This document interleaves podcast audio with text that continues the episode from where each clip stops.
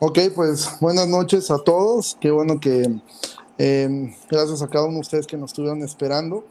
Y bueno, es para, para mí un gusto que hoy podamos tener esta conversación sobre el libro de Romanos y que estamos estudiándolo. Ya llevamos prácticamente tres semanas estudiando el libro de Romanos. Y bueno, es un gusto el poder eh, comenzar hoy con, con este, el pastor Marcos Peña. Él es uno de los pastores de la Iglesia Bíblica del Señor Jesucristo en la ciudad de Santo Domingo, en República Dominicana, alguien que he tenido eh, el gusto de conocer de los últimos años. Y bueno, un hombre de Dios que ha sido mucha bendición para mi vida y también para la, para la vida de la iglesia. Y bueno, la idea de hoy es poder tener una conversación eh, respecto al libro de Romanos, pero cómo es que el libro de Romanos nos afecta a nosotros hacia una vida cristiana dentro de la familia. Entonces, eh, pues Marcos, ¿cómo estás? Es un gusto. Buenas noches, Ricardo, y buenas noches a todos los que nos escuchan. Es un placer, eh, por lo menos no, no decir verlos porque no los estoy viendo, pero sí por fe, pensar y creer que realmente están ahí.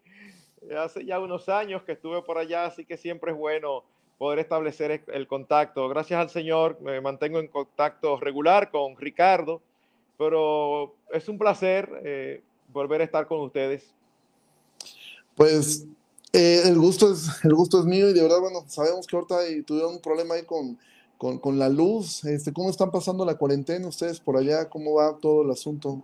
Gracias al Señor, todo, todo va más o menos bien. Eh, parte del problema aquí, como en otros países de Latinoamérica, es que hay personas que no respetan las directrices no solamente de distanciamiento, de mascarillas, sino también hasta de la cuarentena. O sea, ya a partir de las 5 de la tarde se supone que nadie debe estar en la calle, a menos que sean las personas que tienen la autorización. Y sin embargo, cada día apresan cerca de 2.000 personas. ¡Wow! Han, apresado eh, eh, en, los días que empezó todo esto, que ya va para un mes, eh, hoy leí que habían apresado cerca de 37 mil en todo este tiempo. Claro, lo apresan y lo sueltan al otro día. Pero en el caso nuestro y de muchos hermanos y de la gran mayoría de los hermanos de la iglesia que con los que nos mantenemos en contacto, están guardando la, prudencia, las medidas de prudencia necesarias. Y hasta el momento quizás solamente ha habido de, de miembros, miembros, quizás uno o dos que han tenido el virus y han salido. Después otros han sido casos de familiares. Ok, o sea, en la iglesia ustedes sí han tenido este, ya casos de, de, enfermos. sí, sí. Eh, dije uno o dos por si no me recuerdo, pues mi memoria está mala, pero yo sé que hay uno, por lo menos un miembro que sí lo tuvo, pero gracias al Señor ya salió, simplemente está esperando hacerse la última prueba y que salga negativo, pero ya, ya pasó, gracias al Señor y pasó bien. Ok, pues estaremos orando y pues no sé si te gustaría que comenzamos orando también por este tiempo, que el Señor nos nos bendiga. Padre, muchísimas gracias por este tiempo que nos permites poder estar aquí. Gracias, Señor, porque podemos ver que tú eres un Dios que es omnipresente. Al mismo tiempo que estás con aquí en esta casa, con los que estamos, también estás con Marcos en su casa, eh, con los miembros de la IBCJ y con los miembros de la IBEG. Yo te ruego que nos ayudes y que bendigas esta conversación que, que vamos a tener ahora, que tú nos guíes y que tu Espíritu Santo nos pueda hablar a través de tu palabra. Dios, damos muchas gracias, Señor, por este tiempo. En el nombre de Jesús. Amén. Amén, amén. Bueno, hasta este momento tú no puedes verlo, pero bueno, ya tenemos cerca de 70 personas conectadas. Y este, y bueno, la idea, estamos estudiando el libro de Romanos, fue algo que eh, fue una iniciativa de algunas personas aquí de la iglesia de poder estar estudiando el libro de Romanos diariamente. Gracias a Dios ha habido un grupo de gente que lo está estudiando con nosotros todos los días. Y pues surgió la idea de los días viernes tener algún pastor invitado y poder conversar respecto a, ahora cómo se mira de forma práctica. Algo que hemos visto en, en tu vida, que Dios te usa mucho, es en, en cuestión de, de, los temas familiares y cómo es que eh, bajar a veces los conceptos, sobre todo un libro de, como Romanos, que de repente parece tan teológico, tan, tan doctrinal y que parece como cómo aterrizo estas ideas a mi familia. Y, siendo que el tema principal del libro es eh, el Evangelio, pues evidentemente es un libro que es sumamente importante para la vida de la familia, para la vida de, de, cada uno de nosotros. Entonces, antes de comenzar con cualquier cosa, es una pregunta que quiero hacerle a cada uno porque me gusta mucho escuchar distintos conceptos eh, de un mismo tema. ¿Tú cómo, eh, qué ha significado para ti el libro de Romanos en tu vida eh, personal? Yo sé que es un libro que prácticamente todos admiramos muchísimo, en especial, sobre todo los que estamos más en el lado de, de, de, de, la reforma, es como que el libro de cabecera, ¿no? Entonces, ¿qué ha significado Romanos para ti? Claro, la verdad es que si hay un, una epístola evangélica en el Nuevo Testamento es precisamente la, carta a los romanos. Eh, y como tú dices, eh, una parte tan teológica y, no proporcionada como en los demás. Casi todas las epístolas tienen primero una parte conceptual y luego entonces eh, un conector que dice por tanto, y entonces cómo toda esa teología se convierte en, en práctica uno va a Efesios, por ejemplo, y, tiene eso ya a partir del capítulo 4. Los primeros tres capítulos son muy teológicos, luego el, capítulo 4 empieza la parte práctica. En el caso de Romanos comienza mucho más allá. Tenemos que esperar apenas llegar al capítulo 12, una epístola que tiene 16 capítulos. Pero eh, la verdad es que eh, eh, es fundamental para todo, porque una de las cosas que nosotros vemos con mucha frecuencia es que los creyentes eh, conceptualmente, si hemos nacido y crecido en una iglesia sana, tenemos una buena doctrina. Pero a veces es como, es como que hay un gap, hay una brecha entre la doctrina y la práctica, entre la doctrina y la vida.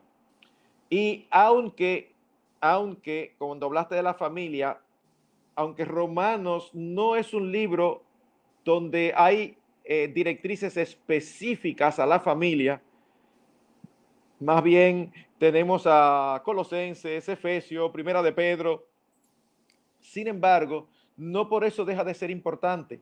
¿Por qué? Porque el centro de nuestra vida está relacionado al Evangelio. Amén. De hecho, es un libro que en mis primeros años era muy usado porque para evangelizar se usaba mucho, inclusive algunos hablan de la carretera romana. Eh, eh, capítulo 3, versículo 10, no hay justo ni a un uno, no hay quien busque a Dios. Eh, la condición del pecador, Juan 3:23, por cuanto todos pecaron y están destituidos de la gloria de Dios. Entonces, más adelante, la consecuencia de eso en el capítulo 6, porque la paga del pecado es muerte, más la deriva de Dios vida eterna en Cristo Jesús, Señor nuestro. Y entonces, ¿cómo uno se apropia de eso? Luego llegamos entonces al capítulo 10, donde nos habla de que si confesares con tu boca que Jesús es el Señor y creyeres en tu corazón que Dios le levantó a los muertos, serás salvo. Y esos son solamente algunos de los pocos, pero uno pudiera no tener el resto de la Biblia y con Romanos es suficiente para uno no solamente poder predicar el Evangelio, sino predicarse el Evangelio uno mismo. Y es interesante que la parte práctica que empieza en el capítulo 12, al que ustedes todavía no han llegado, porque tú me dices que van por el capítulo 7. Ajá, recién acabamos el 8 ayer. Ah, ok, bueno, pues no sé si ustedes se recuerdan cómo empieza el capítulo 12. Os ruego, dice, por tanto, que os ruego por las misericordias de Dios. E, es lo que yo voy a decir ahora es conclusión de todo lo que he dicho antes, de nuestra condición imposible de resolver por nosotros mismos, de una justa condenación que pesa sobre todo hombre y de cómo Dios mandó a Jesucristo para que fuera nuestro Salvador, nos librara de la condenación de la ley y la ley nos conduce precisamente a Cristo. Entonces, ya habiendo sido salvados, habiendo sido justificados, eh, teniendo la certeza de que para nosotros no hay ninguna condenación, como dice Romanos 8.1, ninguna condenación hay para los que están en Cristo Jesús, los que no andan conforme a la carne, sino conforme al Espíritu. Entonces, siendo que ustedes tienen todas las herramientas, entonces ustedes pueden y deben vivir de esta manera. Y entonces Romanos 12, 13 y 14, aunque 14 trata más con lo de la libertad cristiana, pero Romanos 12 y 13 son directrices específicas, cápsulas, cápsulas, cápsulas, y todo empieza con entregar nuestros cuerpos en sacrificio vivo, entregarnos a Dios y luego en el versículo 2 ser renovados por medio de la renovación de nuestro entendimiento. O sea, crecer por medio de la renovación de nuestro entendimiento, pensar bien. Y entonces luego una serie de directrices que tienen que ver con nosotros como cristianos, con nosotros como, como ciudadanos, aspectos civiles, aspectos relacionales, aspectos aún familiares como la, con la familia de Dios. Así que de verdad, eh, eh, es un libro céntrico en las escrituras. Cuando a mí me preguntan cuál es uno de tus libros favoritos en las escrituras, con toda honestidad, yo no, yo no te puedo decir es Romanos, no, no, no es necesariamente Romanos que me viene a la mente, pero eso tiene que ver mucho con personalidad, con forma de ser y todo eso. Pero definitivamente ningún creyente eh, puede descuidar el contenido de Romanos porque es. la esencia del Evangelio. Sí, sí, sí. De hecho, viendo lo, que tú comentas, que en el capítulo, capítulo 12, cuando Pablo hace esto, que presenten sus cuerpos como sacrificio vivo, eh, en los primeros capítulos eh, de Romanos, el capítulo, la mitad del 1, el capítulo 2, uh, en la mitad del capítulo 3, cuando Pablo comienza a hablar acerca de la condición del hombre, de estar tan perdido, que de alguna manera presenta eh, de una manera que lo, la audiencia la mete en un asunto de saber en dónde estaban o en dónde están algunos de ellos todavía. Pero a veces en la familia, tú recuerdo algo que tú predicaste cuando estuviste acá, hablando a los padres. A veces a los padres Em, les cuesta un poco de trabajo entender que es la condición de sus hijos antes de conocer a Cristo. Tú mencionabas algo, lo que ustedes están teniendo en casa son pequeños impitos y de por sí un pecador, en mi caso yo soy soltero, un pecador es difícil lidiar con tu propio pecado. Un matrimonio son dos pecadores viviendo juntos y ahora tienes eh, hijos, son tres, cuatro, cinco o, o los que lleguen a la casa pero a veces, ¿cómo, ¿cómo bajar ese entendimiento? Porque a veces es muy fácil leer Romanos ya de este lado y decir, si esto era yo, o esos son actualmente eh, los narcotraficantes, está pero no lo miramos o no se mira que al que tengo en la casa, a una persona que quizá esté en alguna de las condiciones que Romanos describe, algunos siendo confiando en su moralidad como los judíos, otros eh, eh, ignorando su conciencia como los gentiles, pero ¿cómo poder bajar estas verdades de que cada persona incrédula, porque me toca ver a muchos padres que saben que sus hijos son incrédulos o que se comportan como incrédulos, que a todas luces no hay una evidencia de salvación, pero es de alguna forma descansar, decir, mi hijo no es eso que dice Pablo en Romanos, mi hija no es, o mi esposo no es esto. ¿Cómo poder bajar esta parte a, un entendimiento real en, en la propia familia? Bueno, yo te diría que lo primero es que nosotros debemos ser eh, serios y consistentes con el estudio de las escrituras. Parte del problema que tenemos es que nos encantan los versículos que nos dicen lo que nosotros queremos oír. Nos encantan los versículos de consuelo, los versículos que nos de victoria, los versículos de bendición. Pero si nosotros hemos de hacerle bien a nuestras familias, nosotros tenemos que conocer las escrituras porque se necesita más que el deseo de hacerles bien, se necesita la verdad de la palabra de Dios. Entonces, cuando un padre, por ejemplo, lo llaman de la escuela y le dicen que su hijo hizo algo y el padre dice, no, mi hijo no es capaz de eso. Eso es una declaración teológicamente incorrecta. Pastores, que ustedes quieren meter la teología hasta en la familia y, los asuntos cotidianos. Es que, es que es necesario, es indispensable. Cuando tú dices, mi hijo no es capaz de eso, ¿sabes lo que sucede?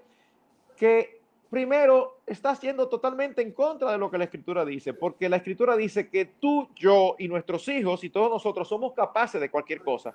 El hecho de que todos nosotros no hagamos todo lo que somos capaces no significa que no lo seamos. Entonces, ¿cuál debe ser el principal anhelo de un padre? como dice Juan, no tengo yo mayor gozo que este que ver que mis hijos andan conforme a la verdad. Yo tengo que pedirle a Dios que me ayude a ser objetivo, no subjetivo, que mis sentimientos me traicionan. Cuando yo soy subjetivo, yo no veo los defectos de mis hijos y si no los veo me estoy incapacitando a mí mismo para lidiar con ellos. Lo mismo sucede en un matrimonio.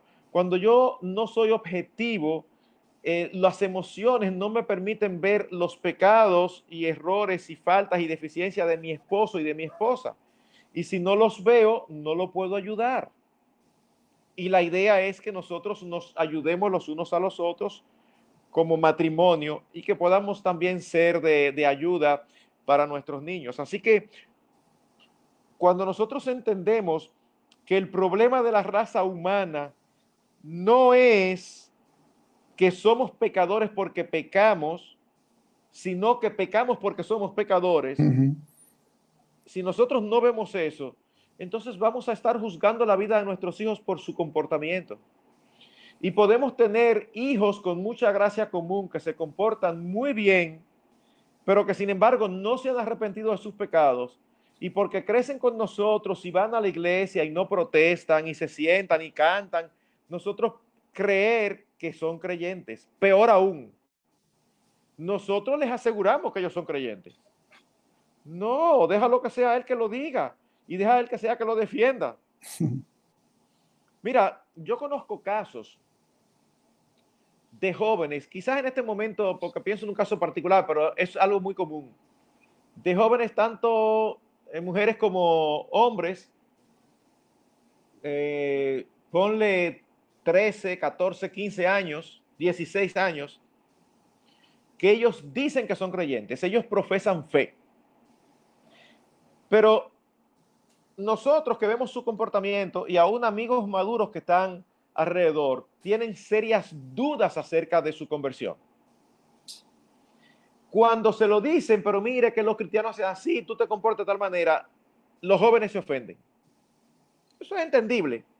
Pero tú sabes que es lo peor, y tengo casos así, que los padres se ofenden porque están poniendo en duda la conversión de sus hijos. Y yo siempre le digo a los padres, si alguien viene donde ti, si un hijo tuyo viene donde ti, molesto, frustrado, porque están poniendo en duda su conversión, no cometas el error de decirle, no le hagas caso, tú eres un creyente. No, lo primero que tú tienes que preguntarle, ¿y por qué? Y que están diciendo porque, porque ellos, ellos dicen diga, que yo no, no, no amo al Señor. Y tú no te has preguntado por qué ellos piensan así. no, pastor, pero es que lo voy a desalentar. ¿A desalentar de qué? Quizás necesita ser desalentado para que se evalúe. Porque si hay algo peor que perderse desde una vida eh, desordenada, algo peor que perderse desde una vida desordenada, es perderse creyendo que se es creyente porque se es moralista. Eso es peor. porque entonces eh, eh, fue como que ni aquí ni allá. Entonces nosotros tenemos que entender que nuestros hijos nacen pecadores. Y nosotros tenemos que ayudarlos a lidiar con sus pecados. Y parte de lo que tenemos que hacer para ayudarlos a lidiar con sus pecados es eh, no pretender nosotros ser perfectos, sino que nosotros tengamos la transparencia suficiente para decirle a nuestros hijos, mi amor, yo te entiendo, yo muchas veces no hago lo que quiero, sino lo que no quiero, eso hago que fue lo que ustedes vieron cuando llegaron, pasaron por Romanos capítulo 7. Si el gran apóstol Pablo, y una de las cosas que me encanta de Pablo es lo transparente que es, si el gran apóstol Pablo dice, es que yo hago muchas cosas que yo no quiero hacerlas, bueno, pero si tú no quieres, no la hagas. No, es que cuando él dice no quiero, es que no quiero mentalmente porque sé que no son correctas. Sin embargo, mi carne me lleva ahí. Entonces encuentro que el mal está en mí. No es que nosotros seamos eh, implacables con nuestros hijos. Eh, y él dice que es creyente y un día eh, se asustó y nos dijo una mentira. Tú no eres creyente nada, tú lo que eres un buen impío. No, no es eso. Pero si es una característica en su vida, el no amar a Dios, el no buscar a Dios, el no deleitarse en Dios, en eh, ser demasiado atraído por el mundo, y la mayoría de los jóvenes lo son. Pero una cosa es ser atraído y otra cosa es responder a esa atracción. Las personas más indicadas para ayudarlos son los padres.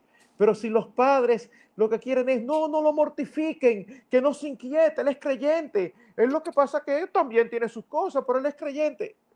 Pueden condenar a un hijo suyo a lo que ellos menos quisieran, a perderse creyendo que es creyente. Ahora, ¿cómo, ¿cómo, un padre puede, puede identificar? Em, porque Pablo en el libro de Romanos... Em, al, hablar acerca de, los judíos que eran muy moralistas, sobre todo ellos. Pablo mismo descubre en su vida, en el capítulo 7, que la ley lo que más le mostró a él es que él tiene un, eh, un, problema con la codicia, algo muy oculto, algo que no se podía ver tan fácilmente. Pero muchas veces los, algo que me encuentro mucho en consejería es que un papá a veces le es difícil definir, obviamente si tuviéramos dos hijos como la parábola de, del hijo pródigo, es muy fácil identificar el pecado en el que se fue porque aparentemente está... Eh, e, e, se fue, se alejó, todo está mal. Pero por el otro lado, la parábola realmente está más dirigida hacia el hijo mayor, el que era moralista, el que decía, yo he hecho todo bien y a mí no me has dado nada. O sea, yo soy muy bueno, tu papá eres muy malo porque a mí no me has dado nada. El, hijo, el otro hijo tenía claro, yo soy el malo, pero mi papá es bueno, por eso me va a aceptar. Al final la historia termina en que el hijo que aparentemente era más malo regresó y el que parecía muy bueno no quiso entrar. Entonces, ¿cómo un padre puede lograr identificar cuando tiene un hijo moralmente correcto? Y lo digo por esto, porque ahora con, eh, por ahí Coalición por el Evangelio subió un reto de, poder decir en dos minutos en cómo fue tu conversión. Y yo me puse a recordar esto. Y yo, cre yo, yo conocí al Señor, ah, bueno, llegué a la iglesia a los siete años de edad y fui un niño muy moralmente correcto. Eh, pero yo creo que yo tuve un encuentro realmente con la verdad de Dios y el Señor me alcanzó hasta la edad de la preparatoria. Pero quien me viera a la, en la, infancia, yo era una persona que me esforzaba por no mentir, por no, yo era muy duro con mis compañeros, era, eh, eh, me gustaba hablar de, doctrina ahí en, la primaria, pero yo simplemente era, intentaba ser moralmente correcto. ¿Cómo un padre puede identificar este aspecto en un hijo que, que es tan oculto y como tú dices, o sea, eh, no recuerdo quién era Jonathan Edwards que decía que mm, eh, es trágico terminar en el infierno, pero es más trágico brincar, él decía es trágico brincar de la, de la banca al infierno, pero más trágico es brincar del púlpito al infierno, porque también entra esta otra parte. Pero ¿cómo un padre pudiera identificar, decir, mi hijo realmente simplemente es una persona moralmente correcta, pero no hay una conversión o ayudarlo a poder mirar si hay una conversión en su vida. Bueno, una vez más, Ricardo, y no es un disco rayado, pero una vez más, es importantísimo llegar a ser hombres y mujeres maduros.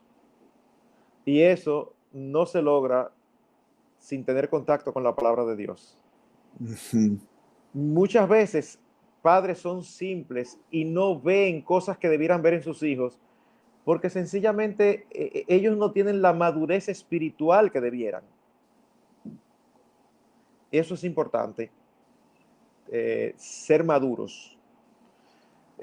por el otro lado, por el otro lado, es importantísimo recordar que es un asunto del corazón no es un asunto meramente conductual.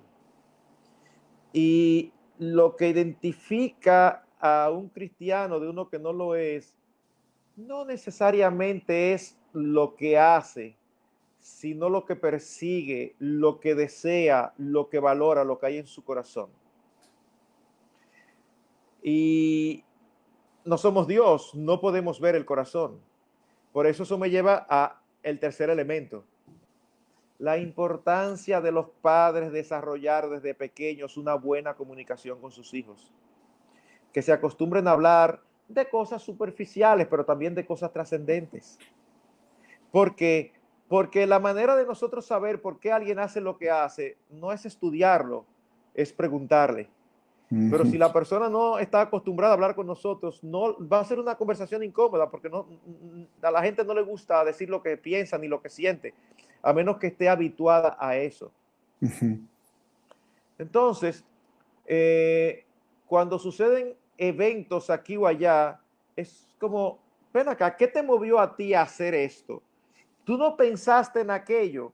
Entonces, cuando uno ve que la palabra de Dios no es trascendental en la vida de nuestros hijos, a veces uno le cita la escritura, un creyente verdadero cuando tú le citas la escritura y es contrario a lo que ha hecho, se, se, choca.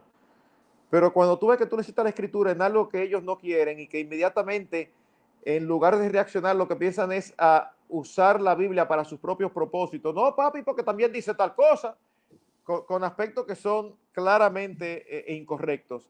Entonces eso te va diciendo que hay en el corazón. Uno tiene que acostumbrarse a decirle a su hijo, mi amor, eh, ok, tenemos un hijo que, siempre hace su devocional, ah, por eso él es creyente. Bueno, pero eh, ¿qué aprendiste hoy? Y, tratar de llevarlo más del plano conceptual al plano personal y relacional. Además, hay otros aspectos que, que, pueden ser evaluados. Nosotros debemos de conocer cuáles son las cosas o los frutos que, que el Señor produce en los suyos. Una cosa es que yo sea correcto y que me porte bien, y otra muy diferente es que yo sea servicial o que yo ame o que yo tenga dominio propio o que yo tenga paciencia, que son parte del fruto del Espíritu que aparece en Gálatas. Pero para no apartarnos de Romanos, eh, someterse a la autoridad gozosamente. No, no, eh, en una conversación puede surgir, no, no, yo lo hago porque a mí no me gusta tener problemas. Bueno, eso puede estar bien. Sigue hurgando, sigue preguntando. Porque la respuesta es, no, yo me someto porque yo sé que no hacerlo es pecado delante de Dios. Oh, eso es diferente. En cuarto lugar, eso me habla también de la importancia de levantar a los hijos con la costumbre de tener devociones familiares. Cuando uno va cada día por la escritura, uno se va a topar con muchos textos que meten el dedo en la llaga. Y por más bueno que sea un hijo, hay aspectos que uno como padre ve con los que, con los que lucha. Entonces es el momento de uno decirle, mi hijo, mira, pero eh, tú dices que tú eres creyente, pero me choca que te veo que, que cuando te, te, a que a ti no te gusta que la gente te llame la atención y siempre eh, tiendes a buscar un argumento y una excusa en lugar de reconocer. Nosotros como padres tenemos que hacer el esfuerzo de conocer a nuestros hijos y eso tiene que ser intencional. Cuando nosotros vamos a Romanos 14, Romanos 14 está hablando de libertad cristiana, pero hay un principio interesantísimo ahí y es que cuando habla, eh, nos dice algo acerca del amor y dice que el amor evita entristecer al otro. Un verdadero creyente ama. Y cuando tú le dices, eh, mira esto, aquello, lo otro, y él lo que está siempre es pendiente de hacer su voluntad, o, más bien de establecer su derecho, y no está dispuesto a ceder por amor al otro, eso te da luces de advertencia, que puede ser un cristiano que necesita fortalecer eso, porque nosotros todos tenemos áreas que necesitamos fortalecer, pero cuando uno empieza a hurgar, hurgar, puede salir con el paso del tiempo que es una persona que se porta bien, pero que no hay vida en él. Ahora, en ese sentido, em, ¿cómo la, familia, em, porque tú estás hablando de, esta parte, ¿no? A veces el, poder mirar en casa em, tiene el pro que lo ven todos los días, pero a veces el corazón de un padre eh, es nublado a veces por, por ese amor, ¿no? ¿Qué lugar tiene la iglesia para poder ayudar si el, evangelio ha sido efectivo en la vida de, los hijos? O sea, ¿en qué momento es cuando un padre debe, porque ah, de repente hay dos extremos en la iglesia. Hay padres que de alguna manera es como que aventaron a los hijos a la iglesia y ustedes edúquenmelos, ustedes enséñenlos, ustedes hagan todo el trabajo y aquí este, estamos bien. Y por el otro lado hay padres que pareciera que no toman en cuenta en lo absoluto a la iglesia. Aquí lo resolvemos como nosotros pensamos, aunque sean miembros de la iglesia, ellos como padres, todos como familia. Y es como, ah, con mis hijos nadie se mete, no, con mis hijos los educo yo. Entonces están de repente los dos extremos eh, entre los padres que avientan a los hijos a, a, que la iglesia los eduque y los padres que no, no consideran en lo absoluto a sus hermanos en la fe que otros pudieran estar viendo cosas que ellos no quieren o quizás no puedan ver. ¿Qué lugar tiene la iglesia local eh, eh, eh, en una familia respecto a poder mirar si la persona realmente está caminando en el Evangelio? Bueno, la iglesia local es una gran familia, es la familia de la fe. Entonces, como tú dices, hay padres que se lo entregan a la iglesia. La responsabilidad de la educación religiosa a nuestros hijos no es de la iglesia, es de los padres. La iglesia es un brazo de apoyo. El otro extremo es también malo, porque ¿por qué no aprovecho ese brazo de apoyo? Y cuando nosotros estamos criando, para darte un ejemplo, cuando nosotros estamos criando con mucha regularidad los padres nos pasábamos información de cosas que habían llegado a nuestros oídos para trabajar con nuestros hijos. Aquellos que hablábamos y que no traspasábamos la información a nuestros hijos, sino que nos abría los ojos para ver cosas, óyeme, era fantástico, porque a veces trabajábamos con cosas que no habíamos visto, porque el contexto escolar es diferente y puede sacar de ellos algunas eh, debilidades o pecados que no salen en la familia. Pero cuando te encuentras con padres que le dicen, mira, supe que tu hijo esto, mi hijo me dijo que tu hijo dijo tal cosa, manéjalo con discreción, ajá, discreción, y de que llegan a la casa, mira, me dijo el papá de fulano que tú tal cosa. Primero, alejaste, eh, eh, violaste un principio de confidencialidad. Segundo, alejaste a aquellos que te pudieran ayudar. Porque él, tu hijo y el mío se van a, cuidar de aquellos ambientes donde sabe que lo están vigilando. Cuando están en ambientes que ellos no saben que alguien está pendiente, ellos sacan lo que, lo que lo, espontáneamente lo que hay dentro.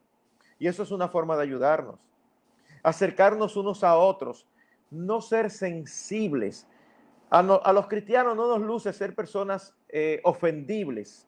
Hay mm. cristianos que son demasiado susceptibles, se ofenden de todo. Estamos todos luchando una batalla, todos tenemos áreas que, que, que tenemos que trabajar. Cuando nosotros estamos criando, nos ayudamos unos a otros. Veíamos cosas y le decíamos, ¿tú te diste cuenta si fulano hizo tal cosa? Mira, ten cuidado con esto. Ay, sí, gracias. Pero había padres que no, que, uno se le acercó una vez y la respuesta que, que recibió fue inmediatamente escudos defensivos, eh, no, eso no es así. Entonces uno dice, bueno, yo no me acerco más nunca ahí. ¿Y qué sucede? Que te pierdes el beneficio de ser parte de una comunidad. Por otro lado, un gran mal en los cristianos en todas las áreas, incluyendo la matrimonial y la de crianza. Por cultura, por la influencia de la cultura, muchos cristianos son reacios a buscar consejo. Pero eso es increíble, o sea, es como que es como si el consejo fuera señal de debilidad. Sin embargo, cuando nosotros vamos a las escrituras, es impresionante la cantidad de textos que nos dicen de la importancia de buscar y seguir consejo. Así que una eh, evidencia de un padre maduro, ¿sabe cuál es? Que vive buscando consejo con los otros, con otros padres que están, ya sea porque eh, tú, estás tú tienes un hijo de 10 años y aquel hermano es un hermano maduro, tú ves que tiene su familia en orden y ya tiene eh, hijos de 15 y 16 Ve y dile la dificultad que estás teniendo. No, que a mí no me gusta porque después piensan que no importa lo que piensen, lo único que importa es la opinión del Señor. Y el Señor no tiene que pensar nada porque el Señor lo ve todo. Entonces, lo que es, ya el Señor lo vio. Tú te vas a estar preocupando porque piensen de ti, no importa lo que piensen. Debemos hacerlo por amor a nuestros hijos.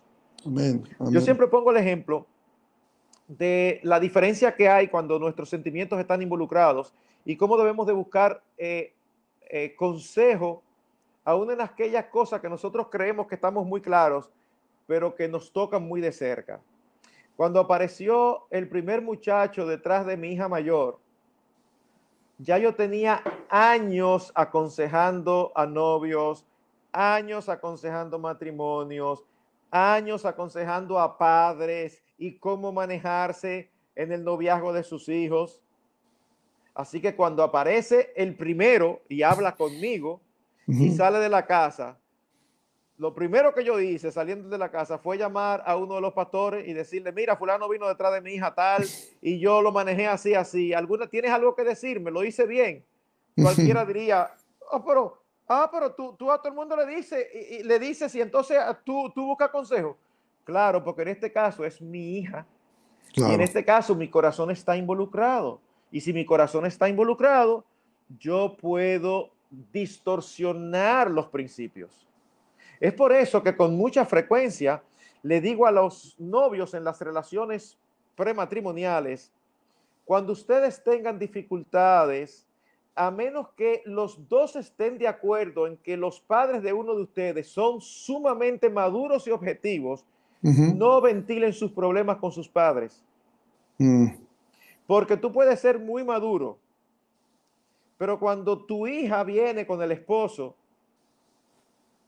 y tú te das cuenta que el esposo la trató mal, tus sentimientos se van a levantar y tú te vas a incomodar con ese hombre. Claro. Al otro día, él le pide perdón y ellos se arreglan y andan felices. Y tú duras una semana incómodo con el esposo de tu hija. Entonces, no, no, no, no. Aparte de que puedes dar un, un, consejo eh, eh, parcializado. No, no. Y no son muchos los casos que yo conozco de padres que son muy objetivos. Un ejemplo, un ejemplo. ¿Tú crees que es común que un padre le diga esto? No me refiero a mí, sino a casos que yo he visto. Tiene una hija que dice ser creyente, pero él mismo tiene sus dudas. Y se le acerca un joven de la iglesia que es una estrella, maduro, piadoso. Y cuando le pide permiso para tratarla, el padre le dice, ¿tú estás seguro? Yo tengo ciertas dudas con ella. Yo no estoy seguro que esa sea una mujer para ti. Eso que yo estoy diciendo debe escandalizar a muchos, incluyendo a algunos de los que me están oyendo. Pero a quienes que amamos más, a Dios, debemos de tratar de ser objetivos. Un padre objetivo es un tesoro para toda su familia. Un padre subjetivo se convierte en un obstáculo para que Dios ministre a las almas de los suyos. Amén. Sí, sí, sí, sí. sí. Eh, digo, totalmente de acuerdo. Eh, entonces, bueno, vemos que la iglesia realmente es, es un brazo sobre el cual, siendo todos una gran familia, sobre todo cuando son miembros, poderlos involucrar. Sin embargo, también ocurre, y creo que estos son de los casos más, más comunes, y de aquí aprovecho también para decir, este, estamos entrando a la recta final de esta conversación. Si hay alguna pregunta eh, que quisieran hacer los que nos están escuchando, adelante. Eh, pero también algo que es muy común es Ah, conozco padres piadosos que aman al Señor y que han ellos hecho, han hecho un trabajo con sus hijos de presentarles el Evangelio, de no minimizar las verdades que vemos en Romanos, de, llevarlos a entender su pecaminosidad, pero bueno, se encuentran que tienen hijos contumaces y rebeldes. Eh, yo conozco padres que han hecho un trabajo, a, mí me ha llamado la atención, yo he tenido padres que a mí me han hablado para sentar a sus hijos y frente a ellos decirme, mi hijo o mi hija está en pecado por esto, por esto, por esto. Y tal cual, que hasta yo me quedo como, wow. Gloria a Dios. así, que yo sé el dolor que como padre están sintiendo. Y conozco otros padres que, bueno, defienden lo indefendible y justifican lo injustificable, con tal de, sacar a sus hijos. Pero en el caso cuando hay un, padre que ha, hecho todo lo que eh, eh, está en sus manos, al final del día, la salvación es del Señor, la salvación le pertenece a Él. Pero ¿cómo poder lidiar? Porque yo, yo no soy padre, y aunque yo sé que un padre piadoso entiende eh, esa verdad, las salvaciones del Señor, la realidad es que no creo que haya ningún padre que esté conforme con esto, o de decir, ok, eh, todo padre, yo creo que uno de los mayores, hablando con un, un amigo mío que, que, iba a ser papá por, por segunda vez, él me decía, el mayor miedo mío no es que si le va a ir bien a mi hijo le va a ir mal, mi mayor miedo es que no fuera salvo. O sea, e, eso es lo que yo creo que cualquier padre le quita, le quitaré más el sueño a un padre creyente. ¿Cómo lidiar con esa realidad que algunos padres viven de decir, estoy orando, estoy buscando al Señor, estoy llevándolo a, a disciplina, aún, pero no hay una respuesta por lo menos ahora mismo y por la fe creemos que el Señor es poderoso y en algún momento puede salvar y conocemos historias de, hijos que todo parecía perdido y, van al Señor. Pero ¿cómo, cómo, cómo podemos dar un poco de consuelo a, estos padres también? Bueno, déjame decirte que, por un lado, yo entiendo perfectamente lo que tú estás planteando, porque si tú me preguntas a mí, esto no es un decir, esto no es una declaración doctrinal, esto es una convicción profunda. Yo creo que la peor desgracia que pudiera ocurrirle a una de mis hijas es no conocer al Señor. Sí. Y desde, desde antes de que nacieran, yo le decía al Señor, Señor, no me des hijos inconversos. Ahora, habiendo dicho eso, habiendo dicho eso, tú dijiste algo que es fundamental que entendamos, las salvaciones del Señor. Ningún padre puede salvar a su hijo. Y debe ser muy triste y muy duro tener un hijo inconverso y uno lo ve que los años pasan, los años pasan y uno lo ve desperdiciando su vida. Eso debe ser muy duro. Sin embargo, sin embargo, uno tiene que tener mucho cuidado de no permitir que eso le amargue la vida a uno. Mm, no es que uno no, esté triste. ¿Por qué? Porque si eso te amarga la vida y te, quita el gozo de, tener al Señor como tu Salvador, si te quita eh, eh, eh, la fuerza y el ánimo para ser útil en el reino, entonces tu deseo lícito de que tu hijo se convierta se convierte en un ídolo. Oh. Y es difícil verlo así, porque wow, sí, porque un ídolo es todo aquello que es más importante que Dios. Y, esto es importante porque yo conozco y tengo personas cercanas que me consta que son hombres maduros, fieles, con hijos inconversos. Y entonces uno ha tenido como que trabajar mucho con eso y pensar mucho con eso. Y entonces, ¿qué hacen? ¿Qué, qué traspasan a los demás?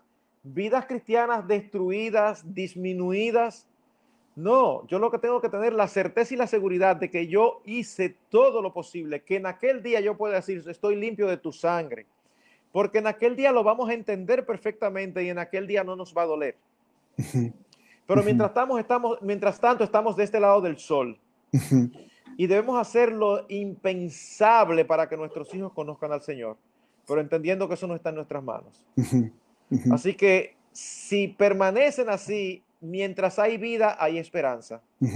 Debemos de rogar e interceder cada día, cada día, cada vez que nos recordemos por nuestros hijos inconversos.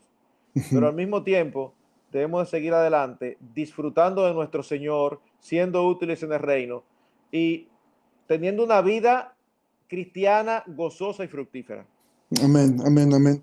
Sí, yo creo que es algo que, por lo menos a mí, en el poco tiempo que yo como eh, como pastor, es uno de los, me ha tocado ver algunos padres que de verdad haces una o los tratas de llevar una evaluación de estás haciendo esto, estás orando y a todo es una respuesta y bueno, tú, tú los conoces y sabes que son hombres piadosos.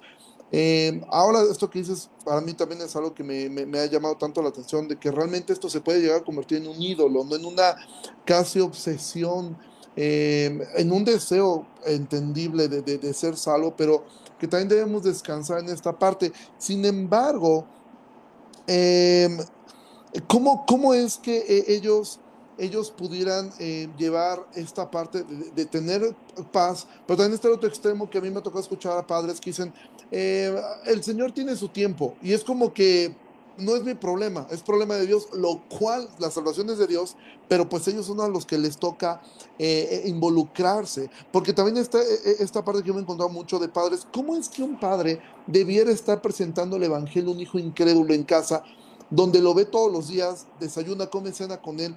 ¿Cómo es? O sea, puede llegar a ser algo realmente... a Paul Washer me gusta mucho cómo habla cuando habla del Evangelio, que dice él, cuando una persona es expuesta al Evangelio, va a ocurrir una de estas dos cosas. O se convierten o se rebelan como animales. Martín Lutero decía, predica el Evangelio hasta que ocurra una de estas dos cosas. O termina aborreciendo su pecado o te terminan aborreciendo a ti. Ahora, esto obviamente a veces el estar confrontando a un hijo genera eh, eh, eh, fricciones en casa. También de alguna manera Pablo en Colosenses en Efesios va a decir, no exasperen a sus hijos.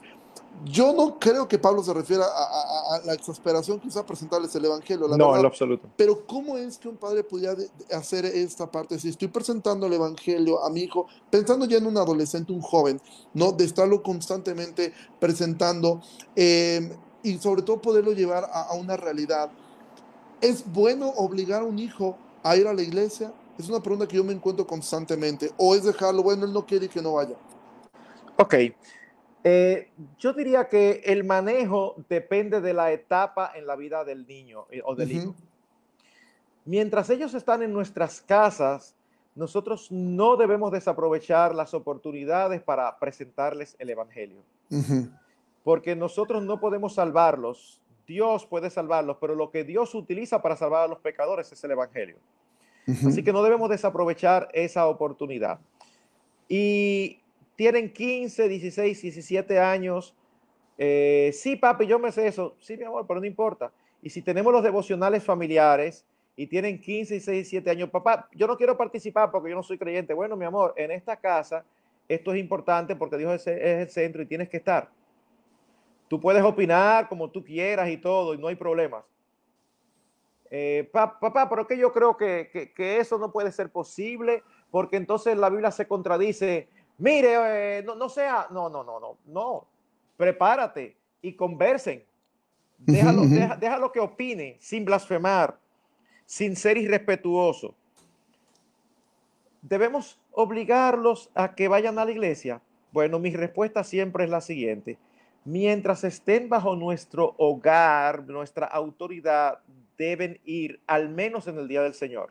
Yo no los obligaría, si ellos no son cristianos, yo no los obligaría a ir al estudio bíblico, a la oración, porque eso son cosas buenas, pero, pero no mandatorias. El reunirnos en el día del Señor es algo mandatorio. Entonces, eh, eh, eh, mi hijo, pero que yo no, mi hijo, mira, en esta casa yo soy responsable delante de Dios de todos los que están bajo mi autoridad. Cuando tú te independices, tú te vas a conducir como tú quieras. Pero mientras están en este hogar, claro, todo eso combinado con mucho amor, con mucha ternura y todo eso. Ahora, ya ellos salieron de la casa y son independientes y ellos viven una vida totalmente desordenada. No es sabio que yo corte la relación con mis hijos porque viven una vida así. Es sabio mantener mis reglas. Por ejemplo, vive en otra ciudad y, viene a pasarse dos días conmigo y viene con la novia. Bueno, tú puedes venir con la novia a mi casa, pero ella va a dormir en una habitación y tú en otra. Pero papá, no seas ridículo, nosotros vivimos juntos. Bueno, ustedes vivirán juntos allá, pero en mi casa no. ¿Ves? Entonces, no es que uno se ponga recalcitrante, pero hay ciertos parámetros que, uno no va a permitir. Ok. Pero de verdad, uno, uno le conviene a uno más estar cerca que estar lejos pastor, pero si estoy cerca, entonces eh, eh, voy a, vender los principios. No necesariamente, no necesariamente. Eh, que, está en tu casa y, entonces tú desde que llega de una vez están haciendo cuentos de cosas y tú inmediatamente empiezas a sermonearlo. Nosotros ya estábamos con un amigo y entonces sucedió esto y tal cosa. Y entonces tú notas que él se está gozando o apoyando algo. Eh, ese es el problema tuyo, que, como tú eres un inconverso, tú, no, no, no, no. Sencillamente tú puedes decir, bueno, tú sabes que yo quizá en tu caso lo manejaría de tal manera, pero de una manera muy informal. Porque uno tiene, va a llegar el momento en que uno va a relacionarse con sus hijos como adultos. Claro. Y tú tienes que relacionarte con tus hijos como adultos, como te relacionas con otros adultos que hacen cosas que a ti no te gustan, pero que ya tú no tienes por qué meterte porque ellos son independientes cuando son independientes. ahora, aquí me lleva a, una pregunta que nos están haciendo. Em, eh, una, hermana menciona que, bueno, tiene una hija que se congrega en otra parte. Ella eh, pidió consejo a sus pastores sobre la persona que se pensaba casar y ellos le dijeron que está en una edad de decidir con quién se casaba y que ni sus padres podían opinar sobre eso. ¿sí? Entonces, e, esta persona pregunta, bueno, yo pudiera hablar con sus pastores o realmente es como que ya, digo, no, no sé qué edad tenga, no sé si es independiente, yo entiendo con lo que está respondiendo que si es independiente es una decisión que ella puede tomar, pero si ella depende, hasta dónde los padres pueden decir, hey, o sea, yo, yo puedo opinar al respecto, cómo funciona. Bueno, vamos a poner de esta manera, opinar debemos de poder siempre los padres, aunque tengan 50 años, opinar. Opinar es una cosa y querer que se haga nuestra voluntad es otra. Nosotros, previendo eso, educamos a nuestras hijas desde pequeñas, niñitas todavía, que ellas crecieron entendiendo que cuando apareciera alguien, si papá y mamá no estaban de acuerdo, ellas no lo iban a aceptar. Mm al punto que teniendo mi hija, una de mis hijas, nueve o diez años, que ella le encantaba manipular la verdad para, para, que, para que sea como ella quisiera, yo trabajaba con eso y un día le dije, fulana, mira, lo estás haciendo de nuevo. No, papi, óyeme, me preocupas porque en un futuro aparece alguien que no te conviene tu mamá y yo lo vemos claro y tú lo que vas a hacer es empezar a buscar versículos bíblicos para querer. Papi, no, ese ejemplo no lo ponga, porque está claro que si tú y papi no lo quieren, eso no. Ponme otro ejemplo. Como a los nueve años. Ajá. ¿Por qué? Bueno, porque de verdad e, e, es, difícil para nosotros apoyar algo. Suponte que nuestra hija es, eh, ok, déjame poner un caso crítico. Suponte que mi hija dice que es creyente y se enamora de un inconverso. Mi amor, pero eso, es, tú estás en pecado. Tú sabes que yo, su papá, a una boda así yo no voy. Mm. Ahora, si ella dice, y no es algo que yo le voy a sugerir, yo la dejo, pero si ella dice, no, papá, es que yo definitivamente, yo he llegado a la conclusión de que yo no soy creyente, yo soy inconversa. Mm. Bueno, yo le digo, no creo que ese muchacho te conviene por esto, por esto, por esto, por esto, por esto. Sí, papi, puede ser que yo quiero. Mi amor, no estoy de acuerdo, pero esa es tu decisión. Porque no está pecando, está tomando una decisión insensata, son cosas diferentes yo no voy a ir a una boda de mi hija, yo no voy a dejar de ir a una boda de mi hija porque se está casando con alguien que no me agrada. Yo se lo voy a haber dicho de todas las maneras a vida y por haber, pero el día que se case yo estoy ahí apoyándote. Después que yo te dije, te va a ir mal, te va a ir mal, pues te, apoyo. Ahora, si tú dices ser creyente o es inconversa, pero se está casando con un hombre que empezó la relación cuando el hombre era casado y destruyó un matrimonio. Mm. Conmigo no cuente. ¿Por qué? Porque son aspectos que involucran pecado. Y aunque yo quiero darle el apoyo, el Señor está primero. Amén. Pero tenemos que saber distinguir entre aquello que es pecaminoso y aquello que es insensato. Son dos cosas diferentes. Ok.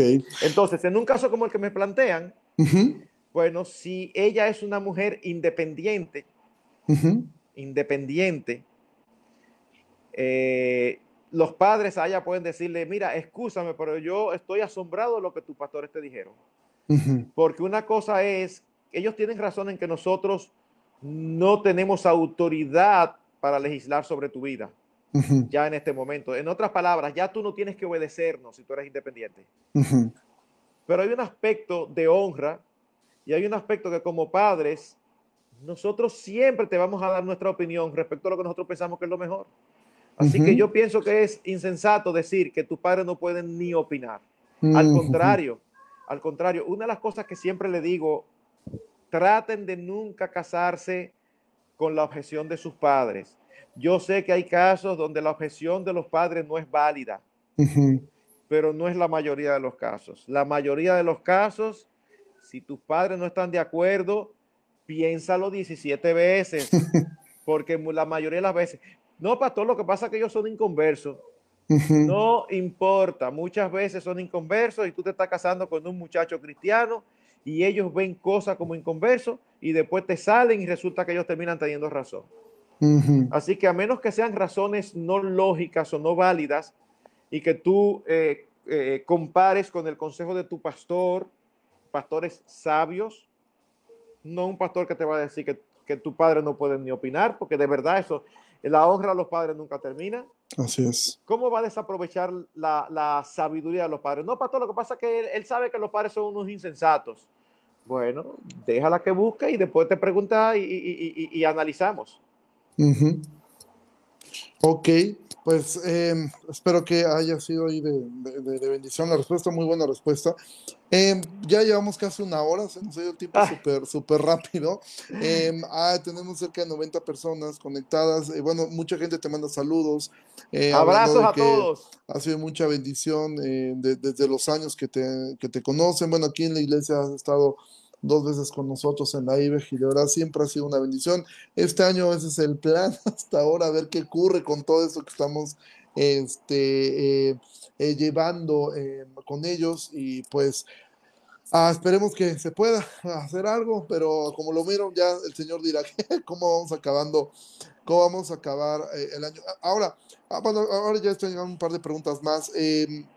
Una de ellas dice, bueno, ¿cómo manejar la disciplina con hijos menores rebeldes, con niños? La vara sigue vigente, o sea, la vara, ¿cuándo, cómo emplear la vara, no? O sea, y no estamos desviando un poco de romanos, pero creo que entra dentro de lo mismo, ¿no?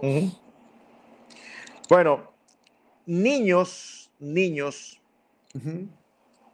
la vara está vigente. Vamos a dividir eh, eh, la, etapa de los hijos en tres. 1 a 5, infancia. 6 a 12, niñez. 13 a 19, 20, adolescencia. En un esquema ideal, ya la vara no debiera ser usada en la adolescencia. Pero en la infancia y la niñez sí. Y será poco usada en la niñez si se usó sabia, adecuada y correctamente en la infancia. Mm. Los primeros cinco años son fundamentales. Una rebeldía de un niño posiblemente empieza a los dos, a los tres y a veces hasta el año, cuando te hacen una rabieta. Uno tiene que empezar a quebrantar el corazón del muchacho desde pequeñito. ¿Para qué? Para que cuando ya ellos tengan seis, siete, uno poder dedicarse a trabajar otras áreas, aspectos de carácter. Los primeros cinco años, nuestra meta debe ser entrenarlos a obedecer. Y cuando salen con una rabieta o con una rebeldía, inmediatamente son disciplinados. Mm. Hay muchachos que son muy, muy fuertes. Yo tengo historias de muchachos que han tenido confrontaciones con los padres, teniendo ellos cinco o seis años, que cualquiera se pone a llorar. Pero cuando los padres permanecen firmes, ellos finalmente se quebrantan, terminan obedeciendo, llorando, pero vienen y abrazan a los padres. Es la oportunidad de decirle, amor, yo no puedo permitir bajo ninguna circunstancia tu rebeldía, porque eso es, eso es un pecado grave contra Dios. Y cuando tú pecas contra Dios, te pones en una situación frágil, en una situación muy peligrosa, y yo quiero lo mejor para ti. Amén. Cuando uno no hace ese trabajo, entonces las rebeldías de los niños de 8, 9, 10 años se hacen difícil. déjame, déjame darte un ejemplo. Un ejemplo, porque es que a veces, yo tengo un ejemplo, pero yo creo que yo mismo he ido variando la historia real y, sí, porque me da como cosa con el auditorio y voy bajando, porque yo recuerdo que fueron como 16 situaciones y yo creo que ya yo voy bajando. Fueron como 12, fueron como 11. Porque, pero la verdad es que eh, no tiene que pasar ni pasa con todos los hijos. Gracias al Señor yo no lo pasé, pero tengo personas cercanas que lo han pasado. Y dando una clase, una profesora del colegio muy cercana a nosotros me dio un testimonio que me encantó en un momento determinado, ella le dio una orden a su hijo, su hijo de ocho años, y su hijo le dijo que no. Y ella lo disciplinó. Él lloró y cuando terminó de llorar, hizo todo el proceso, le dijo, le dio la misma orden. Y su hijo volvió y le dijo que no, y volvió y le disciplinó. ¿Tú sabes cuántas veces ocurrió eso? No a lo largo del día, no, en esa confrontación ocho veces. Wow. Ocho veces. Y me dice que en la última ya, ya, ya, estaba, ya, ya estaba por dentro, que ya no sabía qué era lo que iba a hacer. Y, hasta loca por llorar. Pero ella, como estaba muy clara en su concepto, decía, si pierdo esta batalla, y en la, dice, lo, voy a dejar eh, eh, marcado en, la, eh, en el trasero. y al final el niño terminó obedeciendo y después que obedeció, fue y se abrazó de su mamá y su mamá lo abrazó. Y de ahí en adelante dice que tuvieron unos días donde estaban de amores. Mm. Sin embargo, sin embargo, me cuenta de otro día que ella iba manejando y él iba molestando atrás y ella le dijo, estate tranquilo, no hagas esto, no haga aquello, y él no hacía caso y como iba manejando y no podía, en un momento en un semáforo, ella se volteó y le tiró un, golpe así, eh, y le dio por la cara. Wow. y el hijo se mantuvo molesto con ella un buen tiempo. Cuando digo un buen tiempo es quizá un día, dos días, tres días. y cuando ella le preguntó, él le dijo, mami, porque tú me disciplinaste mal. Mm. Y ella tuvo que pedirle perdón. Fíjate, un golpe así, ¡pa! Con ira. El hijo termina molesto. Aquella confrontación ocho veces. Y el hijo finalmente termina abrazándola y los días subsiguientes feliz, contento con su mamá. Wow. Así que no podemos, los, tenemos que mentalizarnos, no podemos permitir, permitir rebeldía de infantes y de niños, porque luego vienen las rebeldías de adolescentes y es mucho más difícil de manejar. Así es, así es. Pues de verdad, digo, podríamos seguir hablando aquí mucho más tiempo, pero también quiero respetar, yo sé que ella es una hora más adelante que nosotros. Allá pero me dice que tenía otra pregunta. Ah, una última pregunta hay acá. Em, dice, tengo una hija inconversa y me dice que quiere tener un bebé sin casarse. Em, ¿Cómo podría manejar eso un, padre, ese tema? O sea. Bueno, primero, si es menor de edad, otra vez y, vive con ella, pues no solamente explicarle todas las implicaciones de eso. Mija, yo sé que tú eres inconversa y que tú no crees, pero mira, los principios de Dios son estos. Mami, pero yo no creo eso. Sí, mi amor, pero mientras tú estás bajo mi techo, eso no es posible. Yo no lo voy a permitir. Ahora, vamos a suponer que ya es adulta y no está bajo el techo. Pues la mamá debe de explicarle no solamente que eso es pecado, sino que eso es un profundo acto de egoísmo. Porque está pensando en un hijo como si fuera un osito de peluche. Ya ella está destinando desde el principio a traer a un niño al mundo que posiblemente no tenga padre. Entonces, eso es un gran acto de egoísmo, porque no es el ideal de nadie quiere nadie quiere vivir sin papá y mamá, nadie. El hecho de que ocurra tanto es por el pecado del hombre, pero eso no es lo ideal y eso afecta enormemente a un hijo. Así que es ayudarla a pensar, no solamente desde el punto de vista bíblico, sino hasta el punto de vista eh, lógico, racional. Ahora, si ella termina haciendo eso, la mamá le va a decir, mire, eso es un pecado, todo lo que quiera, pero es tu hija. Claro. ¿Qué tú vas a hacer? Y cuando la criatura nazca, es tu nieta. Así es. Siempre y cuando sea independiente y vive en otro lugar. Bajo mi techo, no. sí. Sí, sí, sí, totalmente, totalmente de acuerdo. Y creo que, que queda clara esta parte de, de, identificar cuando ya, ya un hijo ha llegado a una edad adulta, donde queda orar, eh, aconsejar y dejar la puerta abierta como el padre al hijo pródigo. Si es que y más que adulta, más que adulta, Ricardo, eh, de dependencia, porque puede tener 22 años y vivir en mi casa, pero tú no me puedes llegar borracho aquí. Claro. No, pero que yo soy inconverso. Ni que tenga 25. De hecho, ¿sabes lo que, lo que es lo mejor? Cuando sucede eso, que ellos empiezan a querer vivir su vida desordenada en nuestras casas, es posiblemente el momento para uno decir, mira, mi hijo, tú no te quieres someter, tú quieres vivir una vida de adulto sin ser adulto. Tú quieres ser adulto para hacer lo que tú quieres, pero quieres que yo te pague la comida, la casa. Para que nuestra relación permanezca buena, yo si tú quieres te voy a ayudar a independizarte y a mudarte donde, en un apartamentico. Y, y, ya, tú, yo te ayudo a, a, mudarte. Y ahí tú te sostienes, tú compras y tú vives como tú quieras, pues yo no puedo impedírtelo. Pero aunque tú tengas 23, 25 o 27, tú no me puedes llegar borracho aquí a la casa. Claro. Tú no me puedes traer aquí una novia para dormir con ella. O sea, no. Y si yo sé que tú estás durmiendo con tu novia, entonces yo también prefiero que tú te mudes. Yo no puedo caerte atrás. Tú tienes 27 años. Yo no puedo caerte atrás. Pero ya tú estás tomando decisiones sin tomarme en cuenta. Y no hay problemas con eso. Pero la adultez es un paquete. No se puede ser adulto en esto y dependiente en esto. Así que eh, eh, para, para, que mejor eh, la relación, que se mantenga en buena lid y poder seguir disfrutando de esa relación papá-hijo. Ok. Ah, pues queda, queda, queda, creo que muy claro esto. Ya ahora mismo no hay, no hay más, más preguntas. Eh, sí, muchos saludos y expresando de la bendición que ha sido eh, esta plática.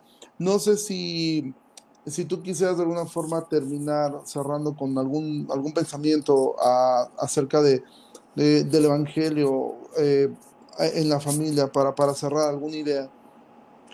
Bueno, el Evangelio no es solamente lo que nosotros le predicamos a los inconversos para que sean salvos. El Evangelio es algo que debemos predicarnos nosotros a, nosotros mismos cada día. Amén. Porque es el, entendimiento de que somos pecadores, perdonados por la gracia de Dios, lo que nos va a permitir funcionar bien como familia, lo que nos va a permitir no molestarnos cuando los otros pecan no molestarnos desmedidamente, lo que nos va a permitir ser francos y transparentes con nuestros hijos cuando pecamos, lo que nos va a permitir como padres decirle a nuestros hijos, mi hijo, perdóname porque te di un mal ejemplo, perdóname porque le hablé mal a tu mamá delante de ti y un hombre nunca debe hablarle a una mujer así. Si el evangelio no está permeando hasta los tuétanos nuestros, nosotros nos vamos a aferrar a nuestro orgullo y a nuestra carne. Lo que nos libra de nuestra carne es el Evangelio de que Cristo nos salvó con su sangre y no solamente es nuestro Salvador, sino también nuestro Señor. Y ahora lo que importa no es nuestra voluntad, sino la de Él. Amén. Si viviéramos conscientes de eso, nuestras familias serían totalmente diferentes. Amén, amén, amén.